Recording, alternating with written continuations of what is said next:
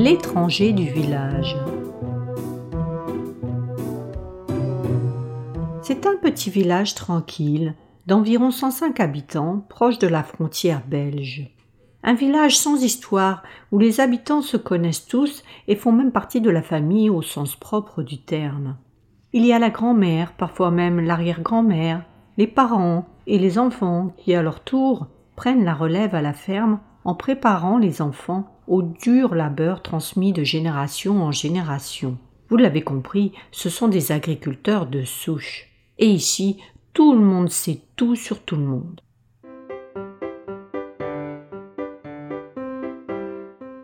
Cinq grandes familles règnent au village. La famille Germain est la plus redoutable et donc la plus puissante parce qu'elle détient la plus grosse exploitation agricole. Attention, on ne rigole pas chez les Germains, on travaille dur et on veille au grain. La mère surtout, elle régente avec une poigne de fer. Elle compte, ordonne, impose les conjoints ou conjointes, des enfants et même des neveux et nièces. Personne ne riposte, et vaut mieux pas, car elle sait vous remettre en place sans manière. Un des fils, plus rebelle que les autres, a bien essayé de faire une école de commerce, mais elle s'y est opposée et l'a scellé à vie sur un tracteur. Elle allait même jusqu'à surveiller ses fréquentations et interdire la venue de filles pas de chez nous, comme elle dit. N'y voyez pas de racisme quand elle dit pas de chez nous. Ça veut dire pas du village. Tout ce qui vient de l'extérieur du village est étranger. On n'en veut pas ici. Alors là de se battre, le fils s'est bien résigné à suivre la voie toute tracée de maman, car de toute façon il n'y avait pas d'autre issue, si ce n'est s'exiler au bout de la terre et renoncer à toute sa famille. Et ça, ça ne lui semblait pas possible, car cette famille a une emprise phénoménale sur l'enfant dès la naissance.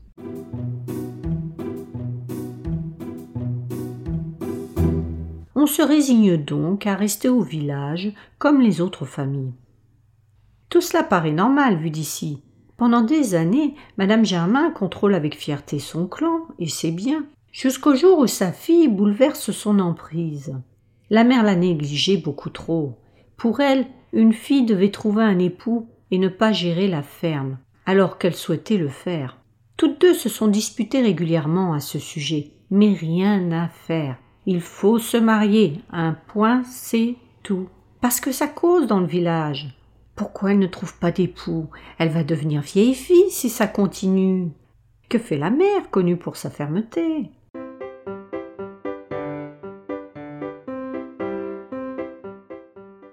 Il est vrai que la fille revient régulièrement au village seule, sans mari.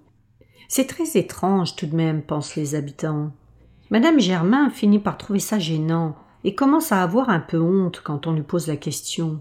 Elle a beau dire que sa fille se consacre à de longues études, ça ne passe pas. Jusqu'au jour où elle arrive accompagnée d'un homme qui attire toute l'attention du village, pas parce qu'il est plus âgé, mais parce qu'il est, disons-le, coloré. Même la mère ne l'a su que le jour où il a franchi le pas de la porte. Elle en était tellement stupéfaite qu'elle est restée immobile un instant, ne sachant que dire ni quoi faire. En temps normal, elle l'aurait chassé sans ménagement. Mais quand sa fille lui dit qu'elle avait trouvé un mari, sa première réaction avait été d'être soulagée. La mère lui aurait lâché un Il était temps, sans ménagement. Elle a bien essayé de tirer les verres du nez de sa fille pour savoir ce qu'il faisait dans la vie. Mais c'était top secret. Sa fille voulait lui faire la surprise. Eh bien, pour une surprise, c'était réussi, pensa-t-elle.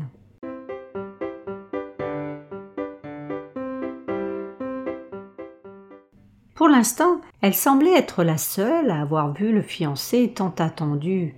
Mais des gens du village l'avaient peut-être vu avant. Que faire? Elle n'allait pas empêcher sa fille de s'exhiber avec lui. Elle a le cerveau ramolli et laisse sa fille mener la conversation. Il faut que je te dise, on, on s'est marié en civil pour éviter de faire des histoires. Je sais très bien que tu n'aurais pas accepté, alors j'ai pris les devants. C'est bien, ma fille, pensa la mère. Tu nous épargnes la plus grosse honte de notre vie.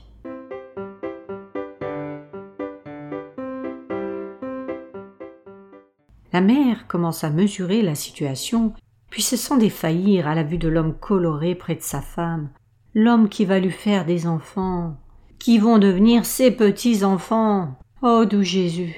Elle ne sent plus ses membres. Comment ont-ils osé me faire ça? Sa fille l'aide à l'asseoir. Elle savait que ce serait un choc.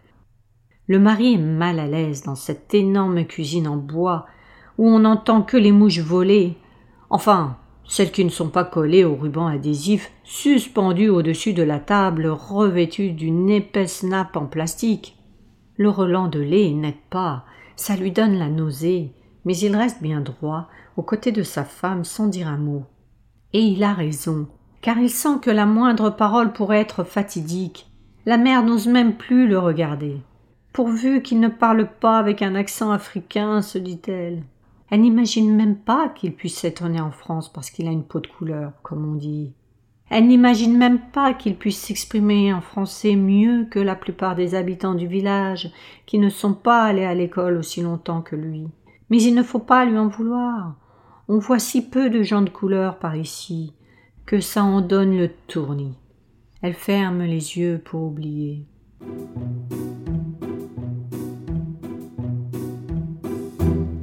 La fille, heureuse d'avoir organisé sa vie dans son coin comme elle le souhaitait, prend les rênes en main. Elle ira habiter dans la maison de l'arrière-grand-mère, un héritage qui lui revient. Bah oui, dans ces familles on parle beaucoup d'héritage, et on connaît sa place au cimetière. Oui, chacun sait précisément où il va reposer. Avouez que c'est rassurant tout de même. Rien n'est laissé au hasard. Les jeunes mariés vont donc reprendre l'ancienne ferme qu'ils vont rénover et feront également des chambres d'hôtes. Elle laisse sa mère estomaquée et emmène son époux dans sa nouvelle demeure. La mère n'en revient pas. Son mari la retrouve le soir au même endroit que sa fille l'a laissée après lui avoir annoncé la nouvelle qu'elle lui transmet à son tour. Comme à son habitude, M. Germain ne trouve rien à redire. Il n'est pas difficile à vivre, et de toute façon, quoi qu'il dise, ça ne plairait pas à sa femme, et même ça l'énerverait. Tout ce qu'il trouve à dire, c'est Qu'est-ce qu'on mange?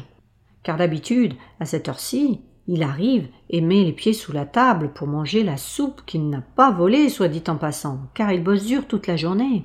Alors les histoires de bonne femme, il s'en fout un peu.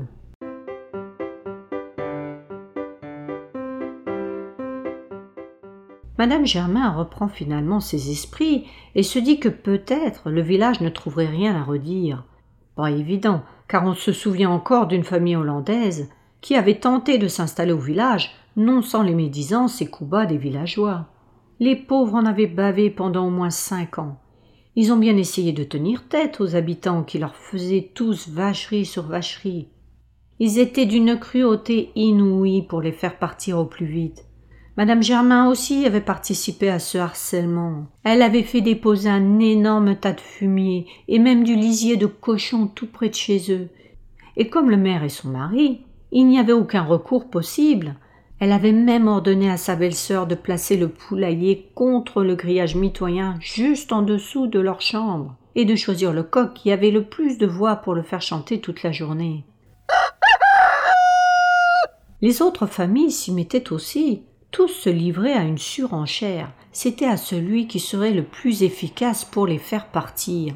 À tour de rôle, plusieurs d'entre eux s'acharnaient à crever les pneus de la voiture à l'aide d'une fourche. Les Hollandais ne pouvaient plus résister. Ils étaient tous montés contre eux.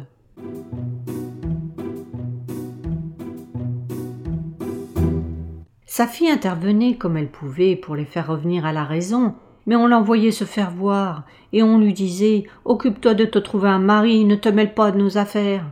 Et sa mère en ajoutait une couche en lui expliquant que ces gens n'avaient rien à faire ici. Ils ne sont pas du pays. C'est pas eux qui ont travaillé cette terre. Et puis la maison qu'ils ont achetée, ça devait être à nous. Oui, à nous. Mais ils ont proposé plus d'argent au notaire, les escrocs. Elle a bien fini par la récupérer, la maison et pour des cacahuètes alors que les Hollandais avaient tout rénové de leurs propres mains. Elle et lui travaillaient d'arrache-pied jusque tard dans la nuit, et lui se levait tôt pour aller au travail à trente minutes d'ici.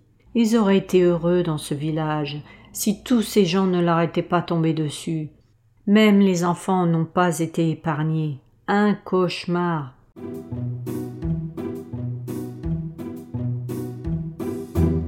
Les mois passèrent sans que madame Germain n'entende trop de médisance. On lui a bien répété qu'un tel avait dit que c'était quand même incroyable que sa fille ait pu amener un homme de couleur au village. Elle a beau être une fille du pays, ça ne changeait rien à leur façon de penser. Certains ont bien voulu tenter quelque chose, mais les frères Germain, robustes et impressionnants, les ont tout de suite calmés. Eux aussi ont eu du mal au début, puis avec le temps, ils l'ont trouvé drôle avec ses manières de citadin. Les habitants ont bien été obligés de l'accepter, mais ça n'empêche pas de jaser. De toute façon, qu'est-ce qui pourrait bien les empêcher de jaser? Si ce n'était pas à son sujet, ce serait pour autre chose. On se distrait comme on peut.